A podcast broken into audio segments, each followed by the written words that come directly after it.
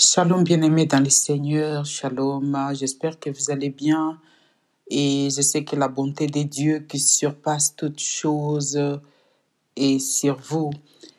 Et je sais que le Seigneur nous aime et euh, c'est tous les jours qu'il nous donne la vie, qu'il nous donne la force de vivre, de marcher, de travailler.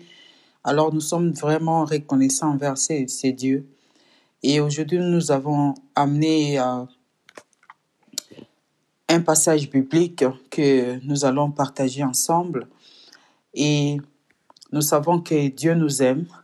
Et je le répète encore, il nous aime parce que lorsque tu as la vie, tu as la force et tu peux tout faire. Sache que le Seigneur t'aime. Et peu importe le temps par lesquels tu es en train de passer, mais sache que l'amour de Dieu ne dépend pas de ce que nous sommes. L'amour de Dieu ne dépend pas de ce des des circonstances par lesquelles nous sommes en train de traverser. Mais l'amour de Dieu surpasse toute chose.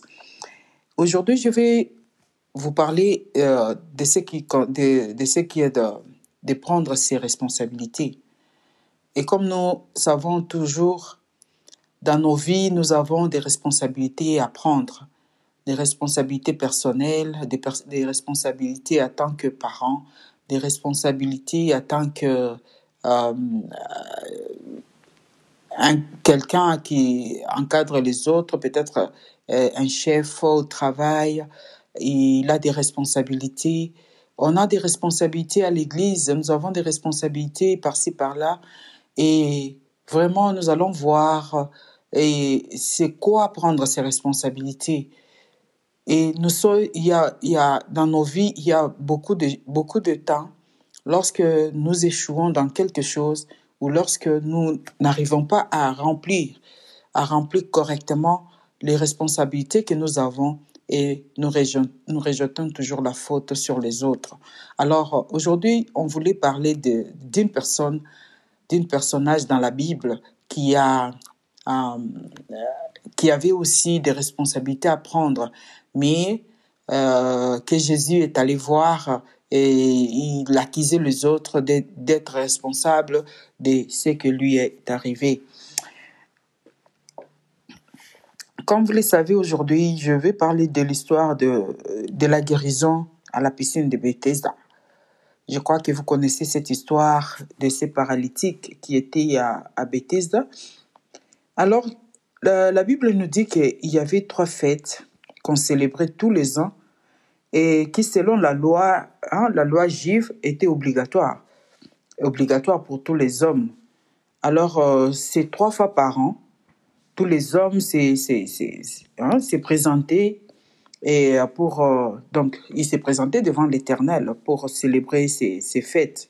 Et c'était c'était des fêtes que Dieu lui-même avait ordonné au peuple d'Israël de célébrer.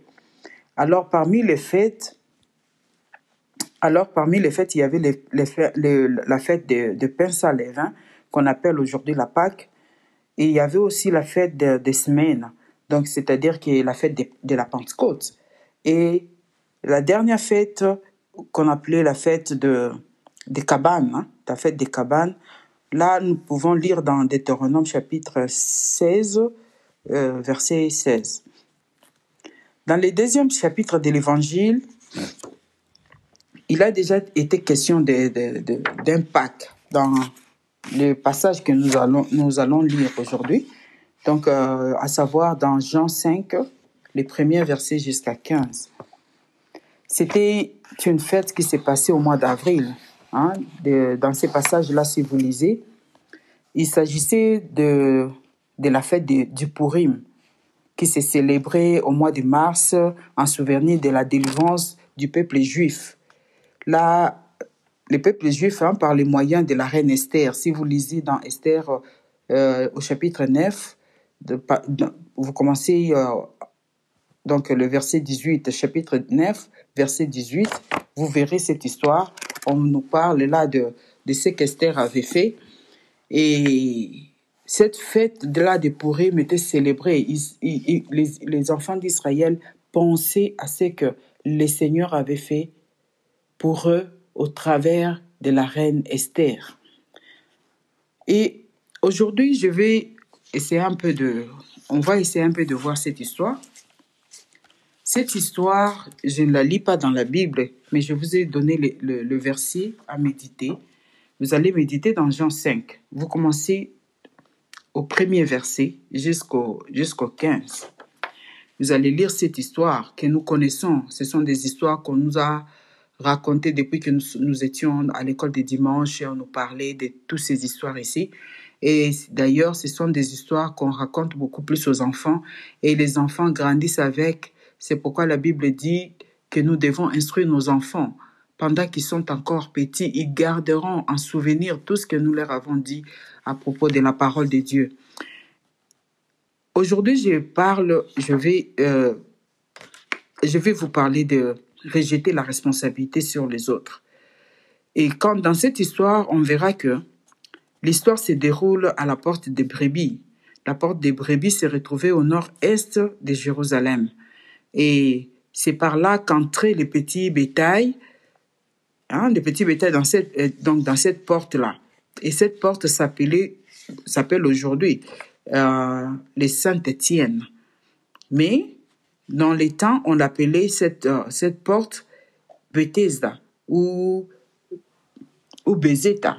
Bezeta ou Bethesda. Donc, pour être clair. Alors, il y avait un jour où Jésus-Christ descendait là-bas et on nous dit qu'il y avait euh, des bassins, des bassins comme on, peut appeler piscine, où les gens étaient là-bas les, les gens qui étaient malades couchaient là-bas et euh, euh, il y avait des boités, il y avait des de, de paralytiques, il y, avait, il y avait toutes sortes de personnes qui étaient malades. Et la Bible nous dirait que dans, ce, dans cette piscine-là de Bethesda, il y a l'ange qui descendait. Il y a l'ange qui descendait. Quand l'ange descendait, agiter l'eau. Et toute personne qui s'est jetée toute personne qui s'est jetée la première dans, dans cette piscine trouvait sa délivrance, trouvait sa guérison de sa maladie. Alors, les gens se couchaient là, les gens passaient des temps. Je ne sais pas combien de temps les gens allaient là-bas et restaient.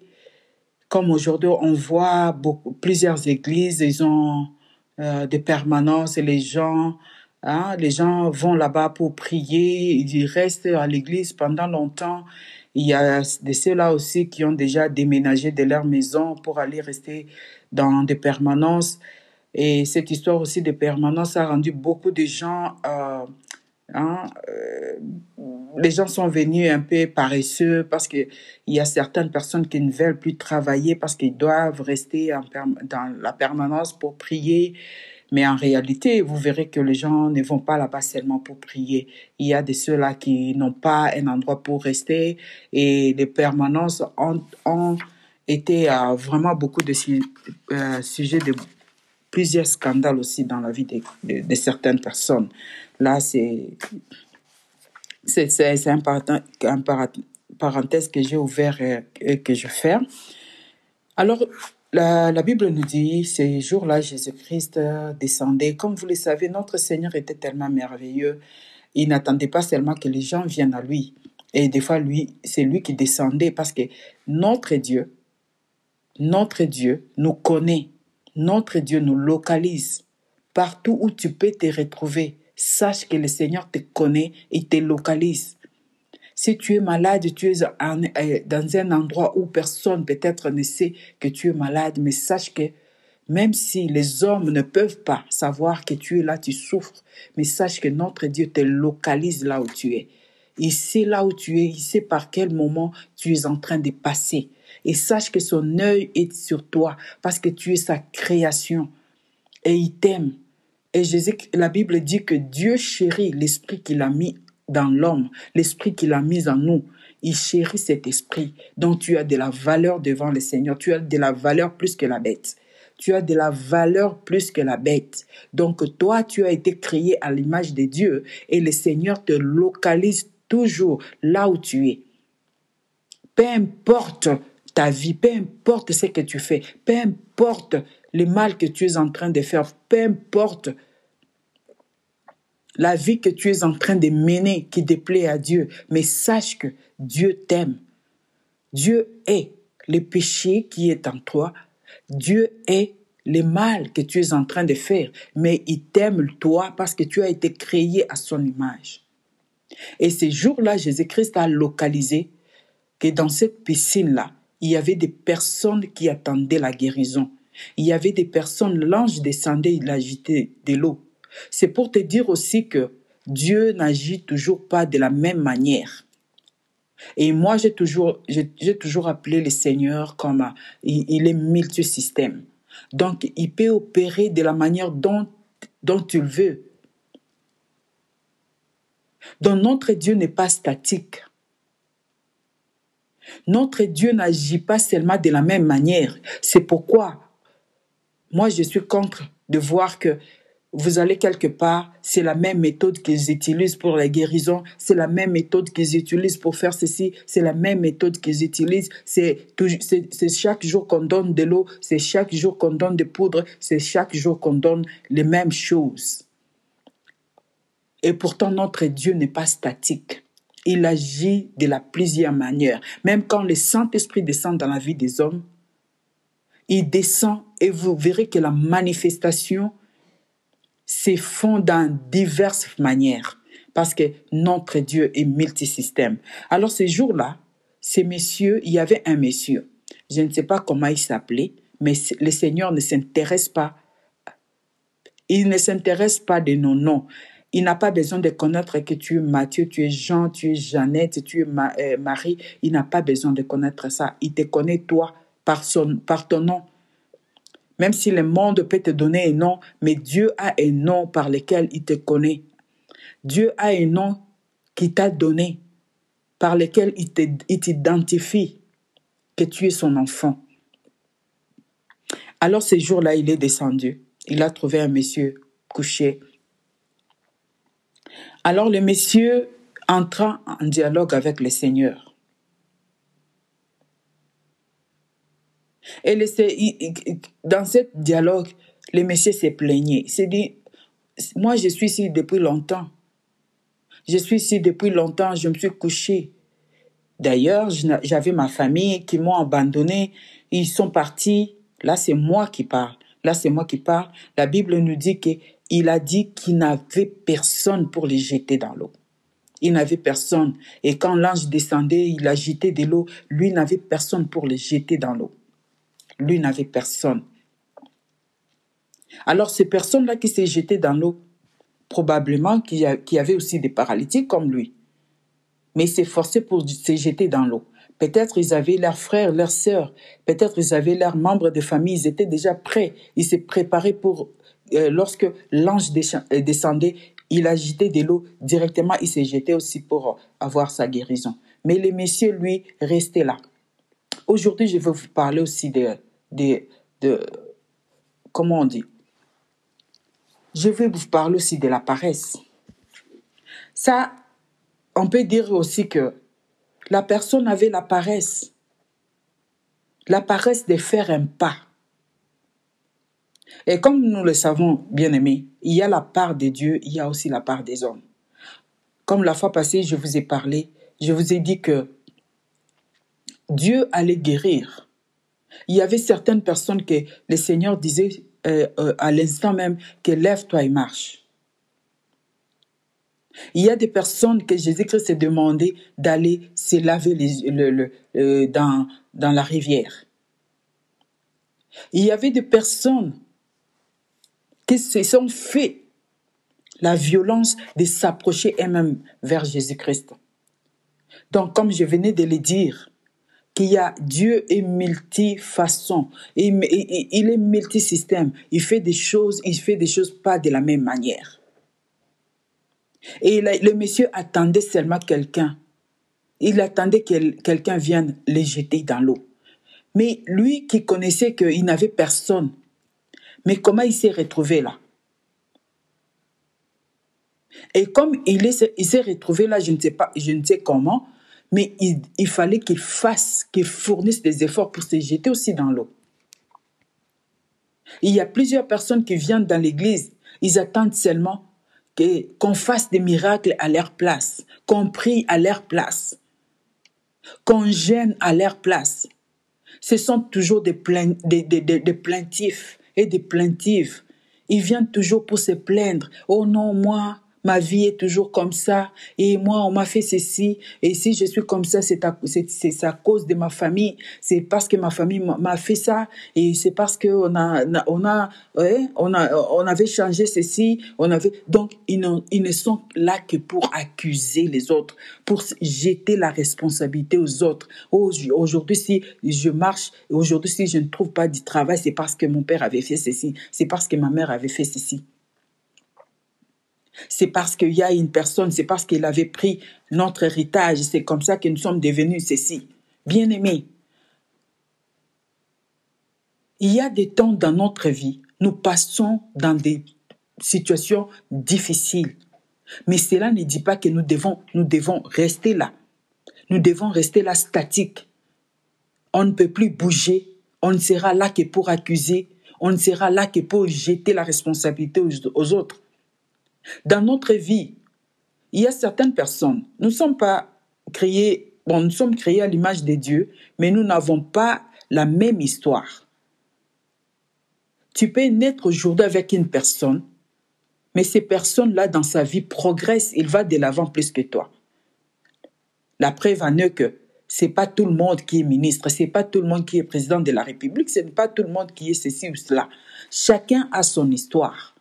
Alors aujourd'hui, tu peux peut-être euh, euh, rencontrer des difficultés dans ta vie. Cela ne dit, pas que tu dois rester là, en train de contempler cette difficulté, en train de pleurer. Et d'ailleurs, Dieu, notre Dieu, aime des, des enfants. Hein?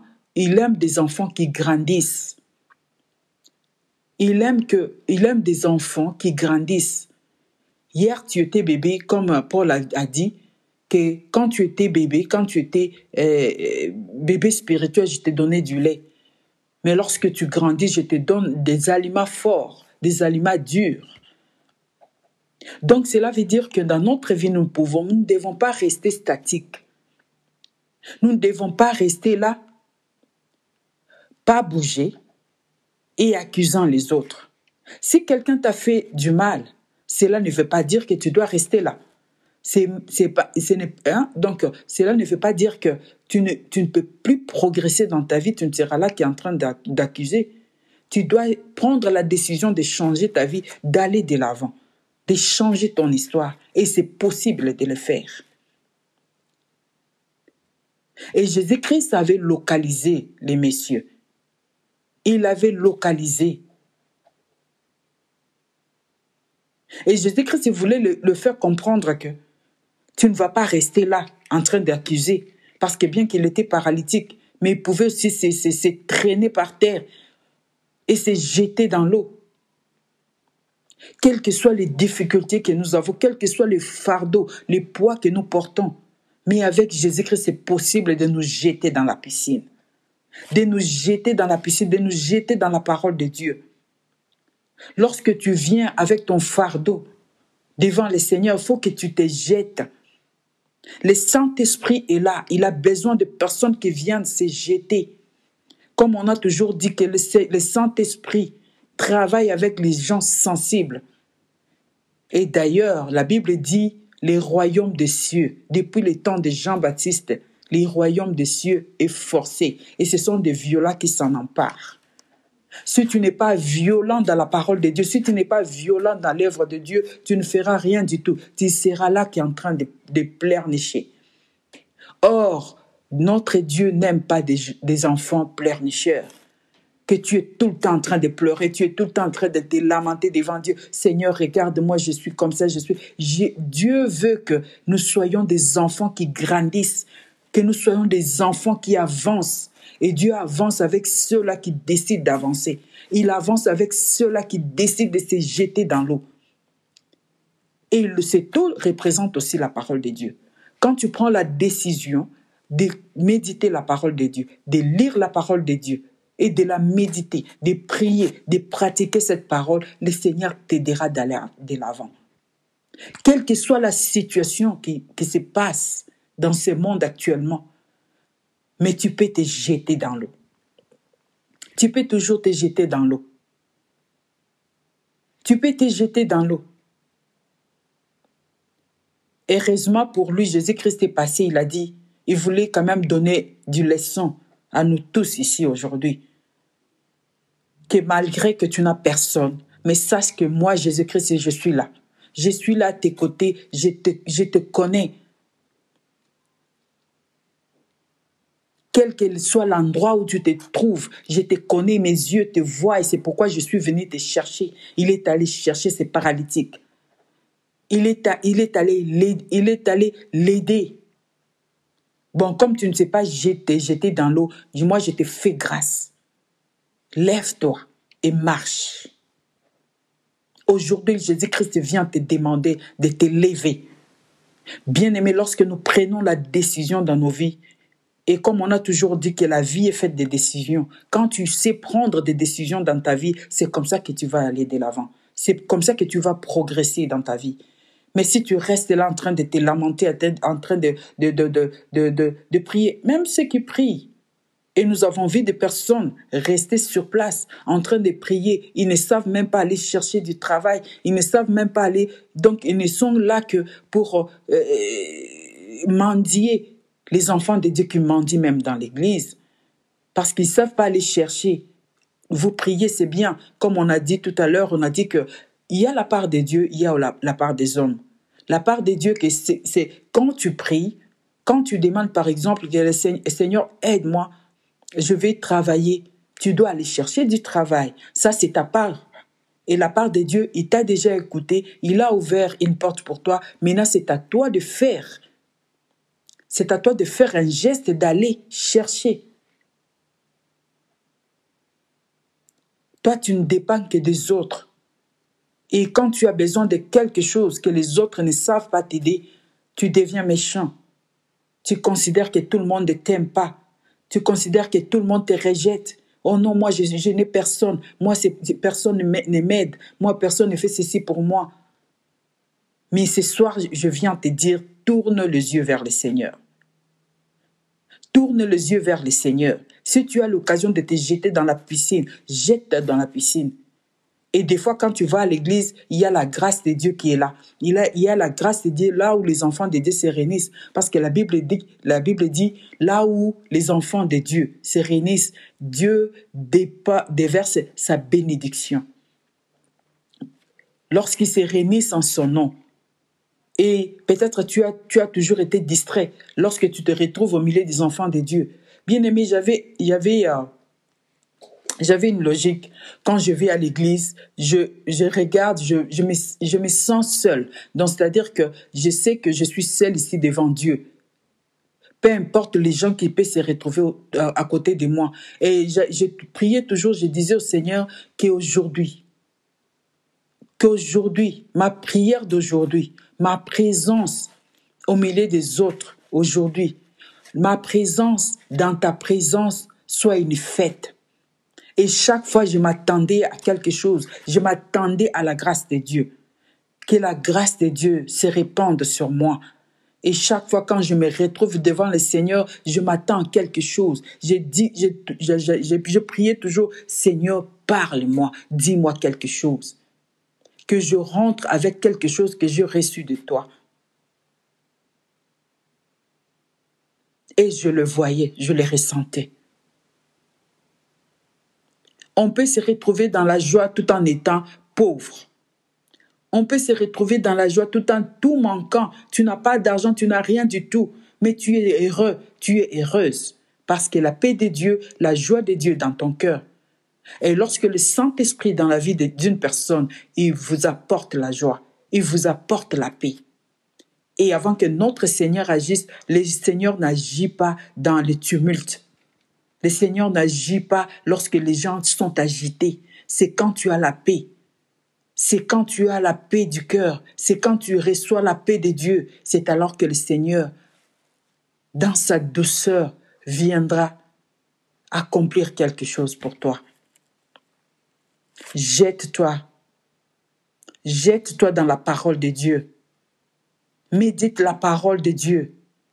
C'est cette parole qui va te donner la force c'est cette parole qui est ta ceinture de sécurité.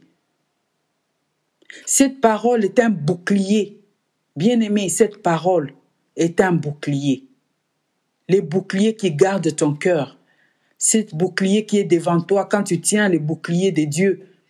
Les boucliers servaient de garder pour les soldats romains l'air protégé, ils protégeaient leur cœur des attaques de l'ennemi. Mais quand tu as le bouclier qui est la parole de Dieu avec toi, quand les attaques de l'ennemi viendront, quand les gens viendront et diront n'importe quoi, et ces, ces, ces, ces paroles n'entreront pas dans ton, dans ton cœur, parce que la Bible dit, le Seigneur nous demande de garder notre cœur plus que toute autre chose. Et tu seras là avec les boucliers de la foi, les boucliers qui est la parole de Dieu qui protégera ton cœur, afin que l'ennemi, afin que l'ennemi avec les paroles, avec les paroles méchantes des hommes, avec des paroles qui tuent, des paroles qui percent les cœurs, ne percent pas les cœurs parce que tu as les boucliers de sa parole devant ton cœur. Laisse que la paix de Dieu envahisse votre cœur et que la joie du Seigneur soit votre force. Que le Seigneur vous bénisse. À plus tard.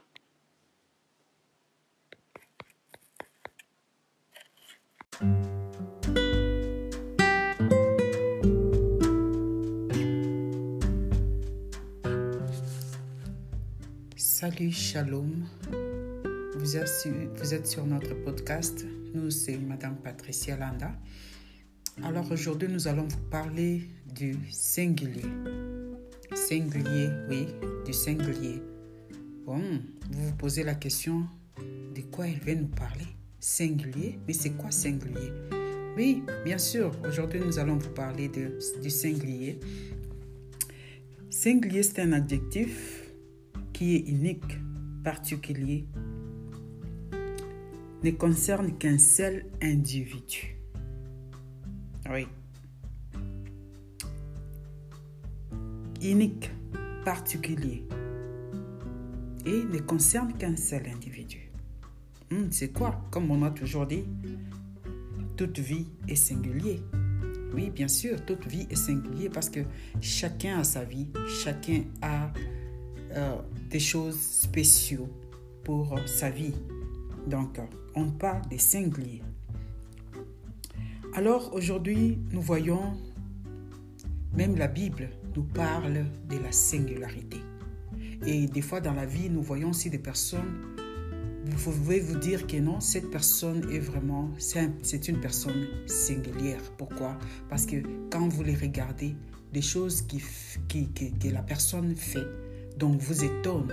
Il a toujours été extraordinaire. Elle a toujours été extraordinaire parce qu'elle fait des choses qui étonnent les gens. La personne a toujours été singulière. Elle a toujours été singulière. Donc, vous vous étonnez de voir des choses que cette personne, elle est vraiment unique. Donc, elle ne ressemble pas à toute, à toute personne. Elle ne ressemble pas à tout le monde. Mais elle fait aussi des choses particulières, de sa manière. Donc, euh, c'est une personne qui vous étonne quand vous les voyez, bien quand vous la voyez vivre. Aujourd'hui, nous voulons vous parler aussi d'une personne dans la Bible, d'une personne extraordinaire, d'une personne qui est vraiment singulière ou singulière, une personne singulière dans la Bible. Il s'agit du Saint-Esprit. Comme vous le savez, nous avons, nous avons trois personnes en Dieu. Nous avons Dieu le Père, Dieu le Fils et le Saint-Esprit. Mais aujourd'hui, nous allons vous parler particulièrement du Saint-Esprit. Et je m'en vais lire dans le, livre des Actes des Apôtres au chapitre 2. Je commence par euh, le premier verset. La Bible nous dit, les jours de la Pentecôte, ils étaient tous ensemble. Qui? Les apôtres ou les disciples de Jésus-Christ ils étaient ensemble dans le même lieu. Tout à coup, il vint du, ciel un bruit comme celui d'un vent impétueux et il remplit toute la maison où ils étaient assis. Des langues semblables à des langues de feu leur apparurent séparées les unes des autres et se posèrent sur chacun d'eux. Ils furent tous remplis du Saint-Esprit Et quand vous continuez, vous allez continuer, vous verrez que on nous parle là de ce que l'Esprit de Dieu avait fait. Alors, on nous parle d'une personne exceptionnelle qui est le Saint-Esprit, qui fait des choses particulières, qui ne ressemblent pas à tout ce que les gens font. Et la Bible nous dit que ces disciples-là étaient ensemble, dans un même lieu. Mais c'est quel lieu s'agissait-il? Et comme vous le savez, avant que Jésus-Christ quitte ce monde ou quitte ses disciples, il les avait promis de leur envoyer un consolateur. Et ce consolateur, c'était le, Saint-Esprit. Et Jésus-Christ leur avait demandé de rester à Jérusalem jusqu'à ce qu'il enverra le Saint-Esprit. Et comme il a toujours été fidèle à sa parole, il a accompli sa parole en envoyant le Saint-Esprit. Et la Bible nous dit que ces jours-là, ils étaient ensemble. Ils étaient ensemble dans le même lieu. Et le même lieu, c'est les lieux où c'était dans la chambre haute que l'autre fois Jésus-Christ avait demandé qu'on aille préparer pour la Pâque. C'est le même lieu où le, disciple restait. Et ces jours-là, comme ils étaient ensemble, je ne crois pas qu'ils étaient ensemble en train de manger, de se réjouir, mais ils étaient là parce qu'ils attendaient la promesse. Ils attendaient ce que Jésus-Christ leur avait promis. Et chose faite, ces jours-là, l'Esprit de Dieu, alors qu'ils étaient ensemble, peut-être ils étaient en train de prier, et l'Esprit de Dieu est descendu. Et l'Esprit de Dieu est descendu, et la Bible nous dit que l'Esprit de Dieu est venu comme un vent impétueux. Et le vent a rempli la maison où ils étaient. Alors toute la maison était envahie, était remplie de la puissance de Dieu. Ils étaient remplis dans la les vents étaient remplis dans la maison où ils étaient assises. Et la Bible nous dit que des langues semblables à des langues de feu leur apparurent, séparées les unes des autres. Donc ces langues-là n'étaient pas venues envahir seulement la maison, mais la Bible nous dit qu'ils étaient séparés les uns des autres.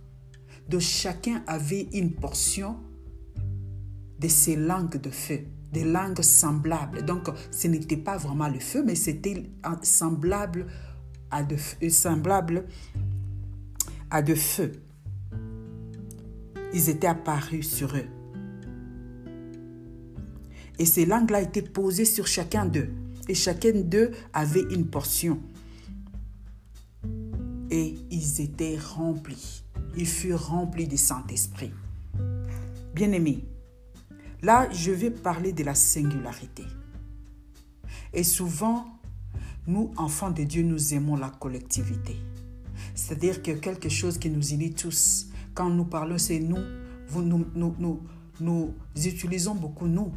Et lorsque nous sommes en train d'aller à l'église, lorsque le Saint-Esprit est descendu sur nous, mais ici, on parle de ce que le Saint-Esprit peut faire dans la vie de tout un chacun.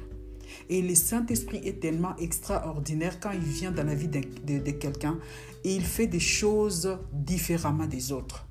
C'est-à-dire quoi? On peut être ensemble quelque part dans, dans un lieu de prière en train, en train de prier et l'Esprit de Dieu, quand l'Esprit de Dieu descend, dans le lieu où les enfants de Dieu sont réunis, il fait toujours des choses différemment. Et chacun peut sentir l'Esprit de Dieu différemment des autres. Donc le Saint-Esprit se manifeste différemment selon le cœur, selon euh, la disposition du cœur de tout un chacun. Et quand il vient dans la vie d'une personne, il peut se manifester dans diverses manières. Peut-être quelqu'un peut sentir du feu dans son corps. Peut-être une, personne, une autre personne peut sentir le, froid venir dans son corps.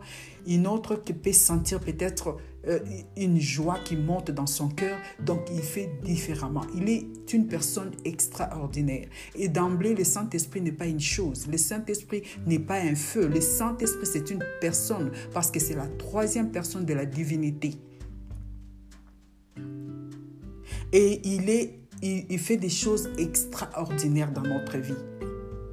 C'est pourquoi nous devons désirer d'être remplis de l'Esprit de Dieu. Et l'Esprit de Dieu aussi nous parle différemment. Souvenez-vous que Jésus-Christ avait promis, il a dit à, ses disciples, je vous envoie un consolateur. Le Saint-Esprit viendra sur vous. Donc, c'est un, il est un consolateur. Le Saint-Esprit nous aide à communiquer avec Dieu. Bien aimé, des fois, il nous arrive, lorsque nous parlons à Dieu, nous ne savons pas exactement ce que nous, ce que nous voulons, ce que nous désirons dans notre cœur. Et notre prière ne dépend pas de la manière dont nous fignolons les, phrases, les mots pour nous adresser à Dieu. Mais le Saint-Esprit nous aide, lui qui sonde notre profondeur. Et il sonde la profondeur de Dieu. Il sait ce que Dieu veut. Il sait ce que nous voulons. Et il prend la prière que nous, nous faisons devant Dieu. Il l'arrange. Il arrange pour l'amener devant le Seigneur. Pour dire à Dieu, écoute, écoute ce qu'il veut exactement dire. Et souvenez-vous, même les disciples ont demandé à Dieu, ils ont demandé à Jésus comment les que Jésus les apprenne à prier parce que des fois nous ne savons pas prier. Des fois nous ne savons pas exactement ce que nous voulons pour que Dieu fasse dans notre vie. Alors l'Esprit de Dieu, le Saint-Esprit vient nous aider à faire une bonne prière, à nous adresser exactement comme Dieu le veut à Dieu. Je crois que nous nous comprenons dans la singularité. Nous devons vouloir, nous devons désirer à être singuliers. C'est vrai, la prière collective, faire des choses collectives, c'est bien. C'est bien d'être aussi collectif, ben, mais il faut que nous désirions être singuliers ou singulières dans notre vie. Quand tu es à Dieu, quand tu es devant le Seigneur, tu dois approfondir ton intimité avec le Seigneur. Tu dois développer ta manière de t'adresser à Dieu. Tu dois désirer développer, tu vois, euh, ta confiance ou ton intimité avec l'Esprit de Dieu, le Saint-Esprit, parce que lui nous aide à faire exactement ce que Dieu veut que nous fassions. Donc développons notre intimité avec l'Esprit de Dieu. Et vous comprenez, ces jours-là, même Pierre qui a régné Jésus-Christ a eu le courage de se lever et de, s'adresser à cette multitude qui est à l'extérieur. C'est lui qui a commencé ce discours. C'est lui qui s'est adressé à ces hommes lorsqu'on considérait qu'ils ils avaient bu, ils étaient ivres. Mais c'est Pierre qui s'est levé ces jours-là. Il a même oublié que ça ne faisait pas longtemps qu'il avait régné son Sauveur. Mais ces jours-là, il était le premier à s'élever et à parler à, à cette foule qui était devant lui. Donc le Saint-Esprit nous aide, nous donne la force le Saint-Esprit nous donne l'élan. Le Saint-Esprit nous aide à nous extérioriser, à extérioriser ce que nous avons, à extérioriser ce que le Seigneur a mis en nous. Le Saint-Esprit nous aide à aller de l'avant, nous donne la force. Il nous donne la force dans le Seigneur et il nous aide à faire la volonté de Dieu. Chacun reçoit le message de Dieu de sa manière. Parce que non, euh, euh, généralement, Dieu s'adresse à tout un chacun de nous différemment. Dieu peut te parler de quelque chose qui est peut-être collectif, ou collectif, pardon, mais il peut te parler aussi particulièrement. Et Dieu aime bien la singularité aussi. Parce que lorsque quelqu'un développe son intimité, il ne le fait pas seulement en collectif, mais il est fait singulièrement. Donc tu développes ton intimité seul à seul avec le Seigneur, seul à seul avec le Saint-Esprit. Tu dois développer ta manière de communiquer avec Dieu, développer ton intimité personnelle avec le Saint-Esprit. Et tu découvriras les merveilles de Dieu lorsque tu développes cette intimité, ta singularité avec le Seigneur. Que Dieu vous bénisse. Suivez-nous sur YouTube. Et vous allez voir sur YouTube, nous sommes sur YouTube par, euh, Patricia, Patricia Landa. Vous tapez sur YouTube, nous sommes là. Et vous allez aussi nous suivre. Suivez-nous sur cette post, euh, notre podcast et n'oubliez pas de partager les messages pour que les autres soient fortifiés. Que le Seigneur vous bénisse. À plus tard.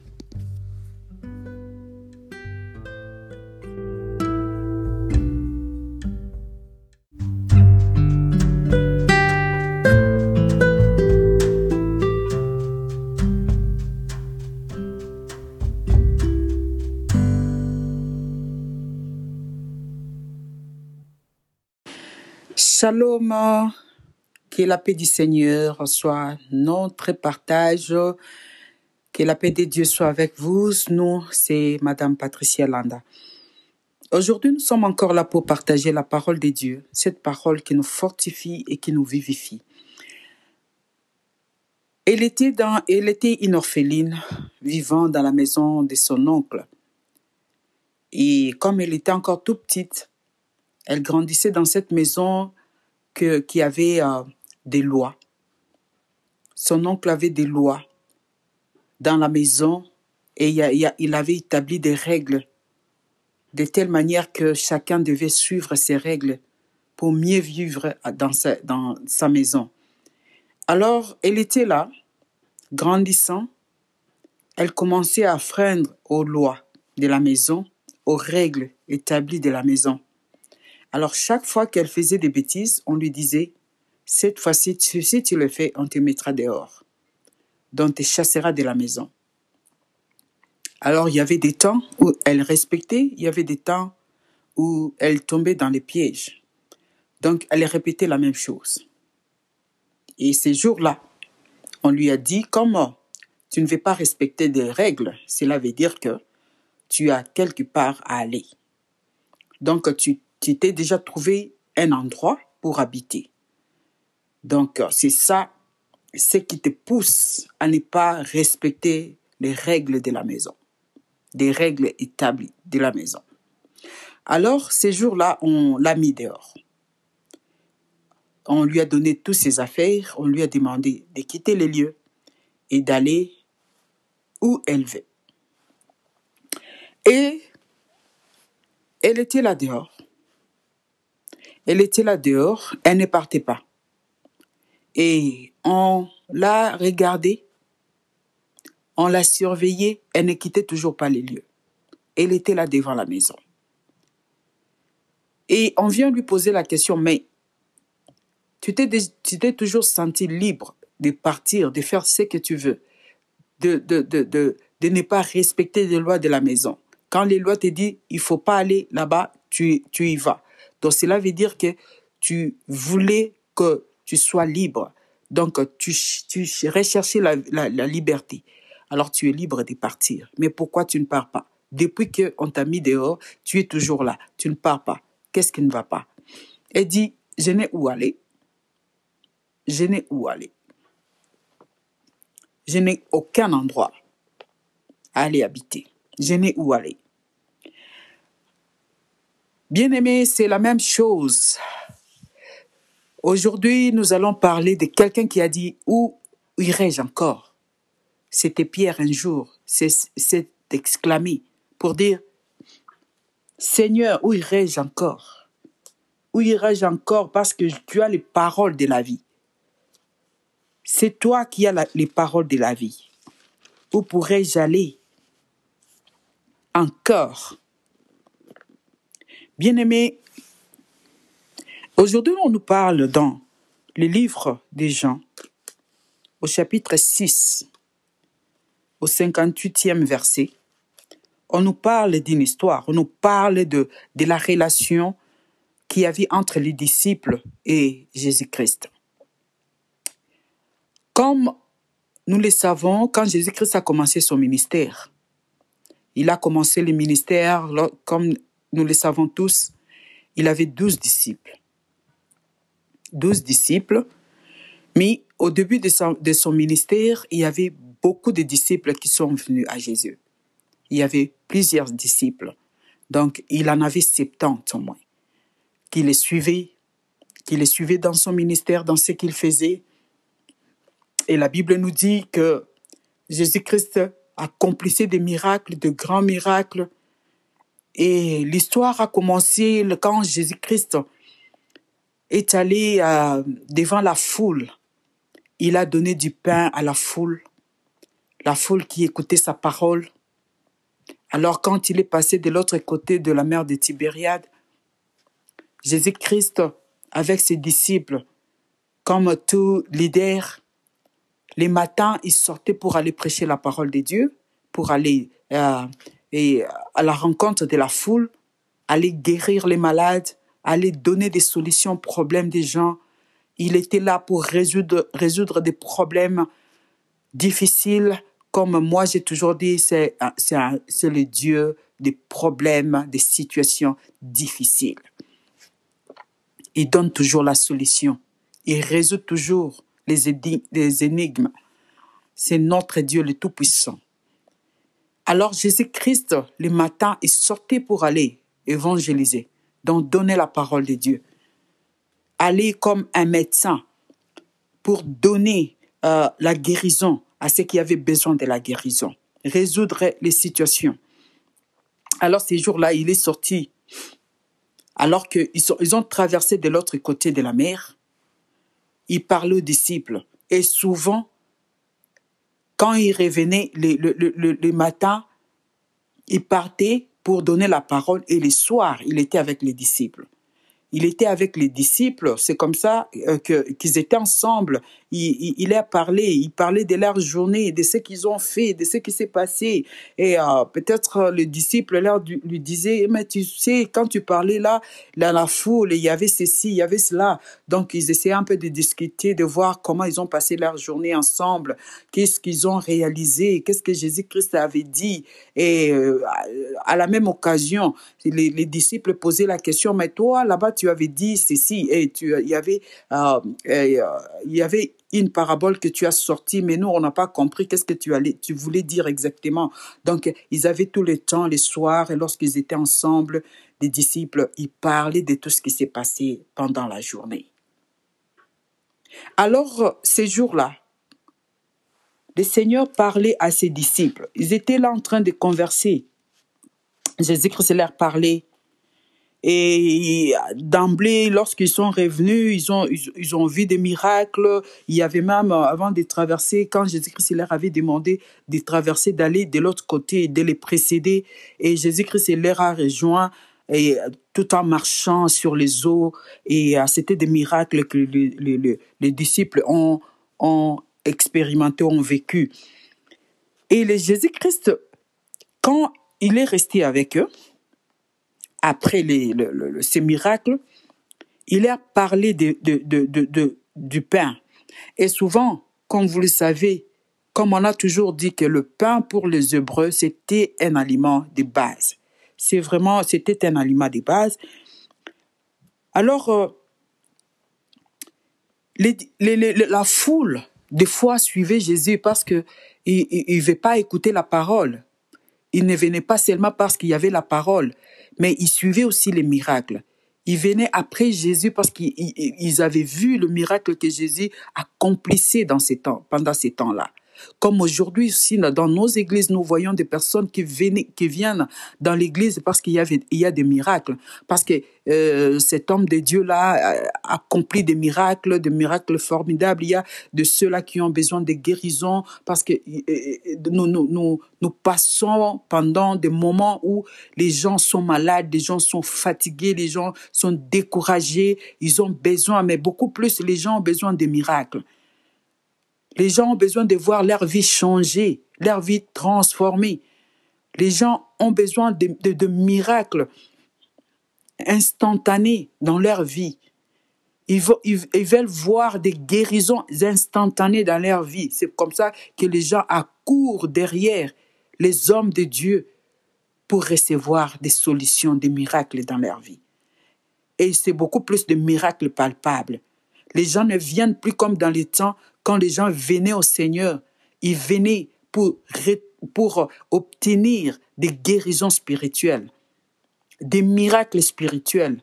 Et d'emblée, bien aimé, les grands miracles que les gens peuvent attendre, et c'est la transformation de vie. Quand un homme change, se euh, transforme, son cœur change. Un homme qui était dans les mal, qui abandonne les mal. C'est un grand miracle. Un grand miracle que Dieu peut opérer dans la vie des hommes. Donc, les gens venaient parce qu'ils voulaient, ils savaient que lorsqu'ils partaient chez Jésus, ils obtenaient la guérison, le miracle et sort. Et Jésus était très content de le faire aussi, parce qu'il voulait libérer les gens. Il voulait rendre les gens libres. Il voulait leur donner la paix. C'est la joie pour le Seigneur lorsque nous venons devant lui et que nous trouvons, nous, obtenons la solution à nos problèmes. Ça fait aussi la joie. Ça fait la joie de Dieu. Et c'est ce que le Seigneur euh, veut faire euh, pour nous. Et la Bible nous dit que Dieu fait suivre sa parole des miracles et des prodiges. Donc c'est dans la volonté de Dieu que les hommes euh, euh, reçoivent des miracles. C'est dans la volonté de Dieu que les hommes trouvent des solutions à leurs problèmes. C'était ça aussi le désir du Seigneur. Mais ces jours-là, Jésus-Christ a commencé à parler à ses disciples du pain. Il leur parlait du pain. Il leur disait qu'il était le pain de vie et que celui qui les mangera, celui qui les mange, trouvera la vie, et pas n'importe quelle vie, trouvera la vie éternelle. Et Jésus-Christ, leur disait que celui qui ne mange son corps, donc celui qui mange sa chair, et que celui qui qui, la chair qui va lui donner et qui boira de son sang aura la vie. C'était vraiment un repas dur pour les disciples. Et ils étaient nombreux. Comme on a dit au début, ils étaient au moins 70 disciples qui suivaient Jésus à ces temps-là. Et lorsque Jésus-Christ leur a parlé pour leur dire que qui devait manger de, de sa chair et boire de son sang, n'est pas digne de les suivre. C'était, pour eux un repas dur. Donc c'était pour eux un repas dur. Mais comment ces messieurs peuvent nous demander de manger sa chair? Comment ces messieurs peuvent nous demander de boire son sang? Actuellement, si c'était dans mon pays, on dira que cet homme de Dieu veut ensorceler les gens. Il veut apprendre aux gens à, devenir des sorciers. Et Jésus-Christ leur demandait de prendre, de manger sa chair. Que tu ne peux pas les suivre si tu ne manges son, de sa chair et que tu ne boives de son sang. Donc il leur avait dit, si vous ne le faites pas, vous n'avez pas la, vie en vous-même. Donc euh, c'était un repas dur, comme on a, on a dit, c'était vraiment un repas dur pour ses disciples. Et d'emblée, lorsque Jésus-Christ a fini de parler, oh, tout le monde avait pris son chemin. Mais comment ces messieurs? Nous, nous sommes venus pour les, les, choses de Dieu.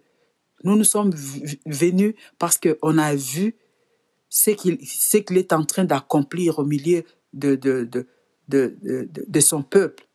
Mais comment il peut nous demander encore de manger de sa chair? Donc c'était vraiment un repas dur. Donc les repas durs n'est pas donné aux petits enfants. Donc Dieu aime des enfants matures. Dieu aime des enfants qui grandissent. Et ces disciples qui suivaient Jésus n'étaient pas encore grands, n'étaient pas encore affermis. Ils n'étaient ils pas matures pour recevoir des repas solides, des repas qui pouvaient transformer leur vie. Donc, ils ne, prenaient que la parole de Dieu littéralement. Et la parole de Dieu ne se prend pas littéralement. La parole de Dieu ne se réfléchit pas euh, intellectuellement. Lorsque tu réfléchis, la, tu réfléchis avec la parole de Dieu d'une manière euh, euh, intellectuelle, tu n'arriveras pas à, atteindre la pensée de Dieu. La parole de Dieu, ce sont des choses de l'esprit. Et pour comprendre la parole de Dieu, il faut que tu sois un homme spirituel. La Bible nous dit, en réalité, dans l'homme, c'est l'esprit. C'est l'esprit qui est capable de captiver, l'esprit qui est capable de recevoir et de garder la parole de Dieu. La parole de Dieu ne se reçoit pas charnellement. La parole de Dieu ne se réfléchit pas d'une manière charnelle, mais la parole de Dieu se reçoit d'une manière spirituelle. C'est comme ça que Jésus-Christ a promis à ses disciples, à ses apôtres, l'Esprit, le Saint-Esprit. Et le Saint-Esprit, son but était de venir ouvrir aux enfants de Dieu la pensée de Dieu, les aider à comprendre qui est Jésus, les aider à, à, à, les aider à approfondir leurs relations avec le Seigneur. C'est comme ça que la Bible nous dit que sans l'Esprit, nous ne pouvons rien faire. Et ces jours-là, ces disciples, ces nombreux disciples, n'avaient pas saisi la pensée de Dieu. Et pourtant, la Bible nous dit que Jésus-Christ est le pain de vie. Jésus-Christ est le pain, puisque Jésus-Christ est la parole vivante. Il est la parole vivante et la Bible est la parole écrite. Jésus-Christ est la parole vivante. Et dans 2 Timothée chapitre 3 au verset 5, vous lisez encore dans 2 Pierre chapitre 1 au 21e verset, la Bible nous dit que Jésus, Jésus se qualifie. Vous lisez là-bas, vous verrez que Jésus se qualifie lui-même. Hein? Il se qualifie lui-même de pain de vie. Il est le pain de vie. Et lorsque vous lisez dans la Bible, Jésus-Christ met ses pains en rapport avec euh, euh, euh, donc c'est pain à rapport à la parole. Car il dit, l'homme ne vivra pas de pain seulement, mais de toute parole qui sort de la bouche de Dieu. Lui-même est le pain vivant. Mais il devait manger ses pains. Et lorsque vous mangez ces pains, vous mangez la parole de Dieu, vous mangez Jésus-Christ. Et vous buvez de son sang parce qu'il est en vous, parce qu'il habite en vous. Lorsque tu reçois la parole de Dieu, tu reçois Jésus-Christ. La parole de Dieu est le pain de vie que tu manges. Et lorsque tu manges ces pains, reste, ces pains-là restent en toi. Parce que c'est le pain spirituel, c'est la parole de Dieu. Et ils n'ont pas compris. Comme aujourd'hui, les gens croient certaines personnes, certaines, euh, certains chrétiens croient que c'est la parole de Dieu, ce sont des dures choses, des, dures, choses qu'on reçoit. Et des fois, ça nous arrive lorsque nous venons, nous lisons la parole de Dieu et nous voyons les dix commandements, nous voyons ce que le Seigneur nous demande de faire, on s'est dit vraiment, moi je ne saurais pas. C'est vrai, tu ne sauras pas. Si tu es un homme charnel, si tu ne sais pas demander, si Dieu ne te fait pas grâce, si tu ne t'attaches pas à Dieu de tout ton cœur, tu donnes ton âme, ton esprit à, ces dieux-là, tu ne pourras pas vivre cette vie chrétienne saine. Pourquoi? Parce que le monde nous présente beaucoup de choses. Le monde nous présente des distractions. Et ces distractions paraissent être bonnes. Et, et cette distraction paraît être bonne à nos yeux. Et cette distraction nous plaise parce que ça semble être la plus meilleure chose que, nous, trouvons dans ce monde. Et pourtant, cette distraction nous mène à la perdition. Nous ne pouvons pas vivre la vie chrétienne sans l'apport de Dieu, sans que Dieu nous aide, sans la grâce de Dieu. Et nous, nous, nous ne pouvons pas pratiquer la parole de Dieu, obéir au commandement de Dieu si nous ne sommes pas des personnes qui sont attachées à ces dieux. Et lorsque les disciples se sont dispersés, les maîtres a, demandé aux autres, à ceux qui, qui sont restés, mais vous, qu'est-ce que vous attendez? Est-ce que vous, vous êtes capable de manger mon corps, de manger ma chair et de boire mon sang? Tous les disciples était là, silencieux. Pierre s'est levé pour dire, mais où irions-nous encore? Pierre même a pris la place des autres. Il a même parlé à la place des autres. Bon, comme vous, vous ne voulez pas élever votre voix, vous ne voulez pas vous manifester. Moi, je me manifeste, je parle à votre nom aussi. Où irions-nous? Nous n'avons où aller. C'est toi qui as la parole. C'est toi qui es la parole de vie, la parole éternelle. Le pain de vie, c'est toi. Nous t'avons déjà choisi. C'est comme ça que Pierre a dit plus tard. Où tu iras, j'irai avec toi. Je, mourir vais mourir avec toi. Rien ne peut t'arriver. Moi, je serai là. Et Pierre ne savait pas ce qu'il disait. Parce que plus tard, on verra qu'il a régné les maîtres. Où irions-nous encore Parce que nous t'avons choisi? Parce que nous savons que notre vie dépend de toi. Et c'est toi qui as les paroles.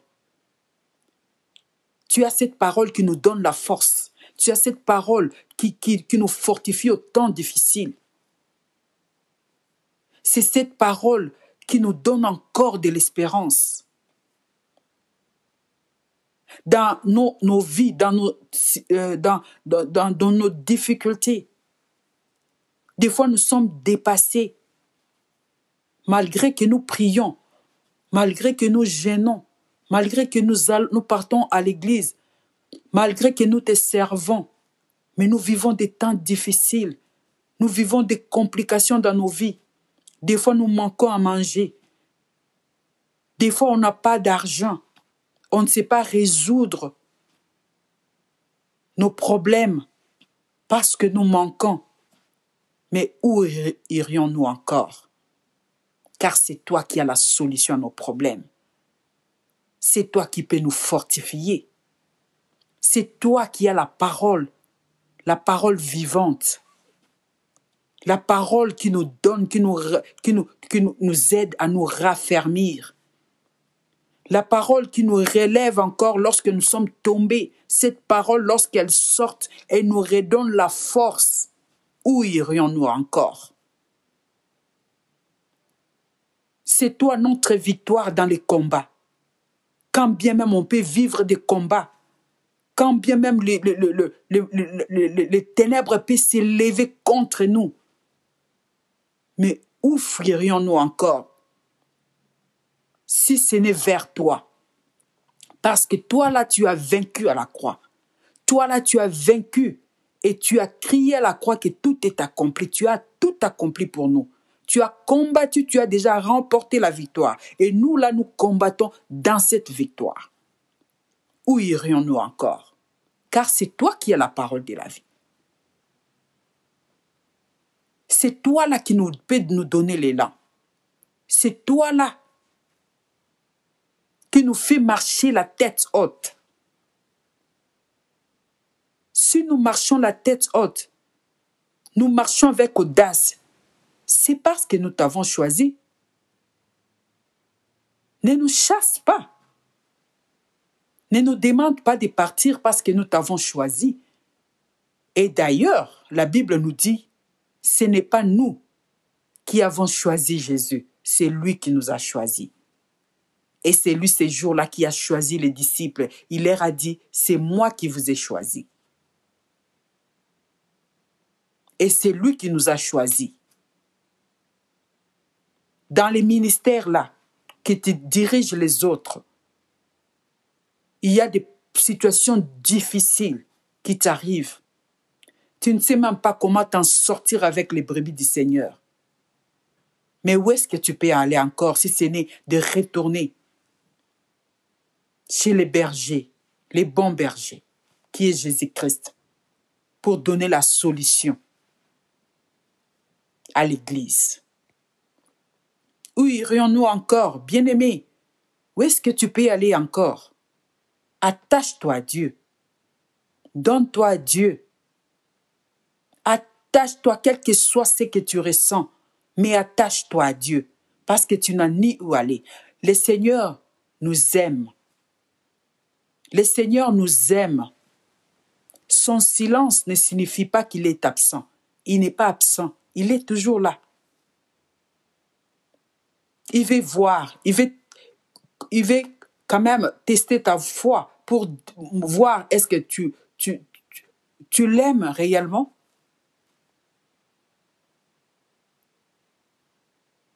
Est-ce que tu, tu l'aimes réellement? Les épreuves peuvent te séparer de Dieu parce que c'est lui qui a tout. C'est lui qui te donne la vie, c'est lui qui te défend. C'est lui qui te donne la victoire dans tes combats. Où iras-tu encore? Que le Seigneur vous bénisse. Soyez fortifiés de la part du Seigneur. Soyez encouragés de la part du Seigneur. Partagez cette parole. Lorsque vous la recevez, partagez-la avec les autres. Les autres ont besoin d'être fortifiés. Il y a plusieurs qui se sont qui sont enfermés dans des maisons, qui sont malades, qui ont des difficultés. Ils n'ont personne pour leur consoler. Dirigez vers, dirigez-le, leur pensée vers le Seigneur en partageant ces messages. Que le Seigneur vous bénisse. Ciao.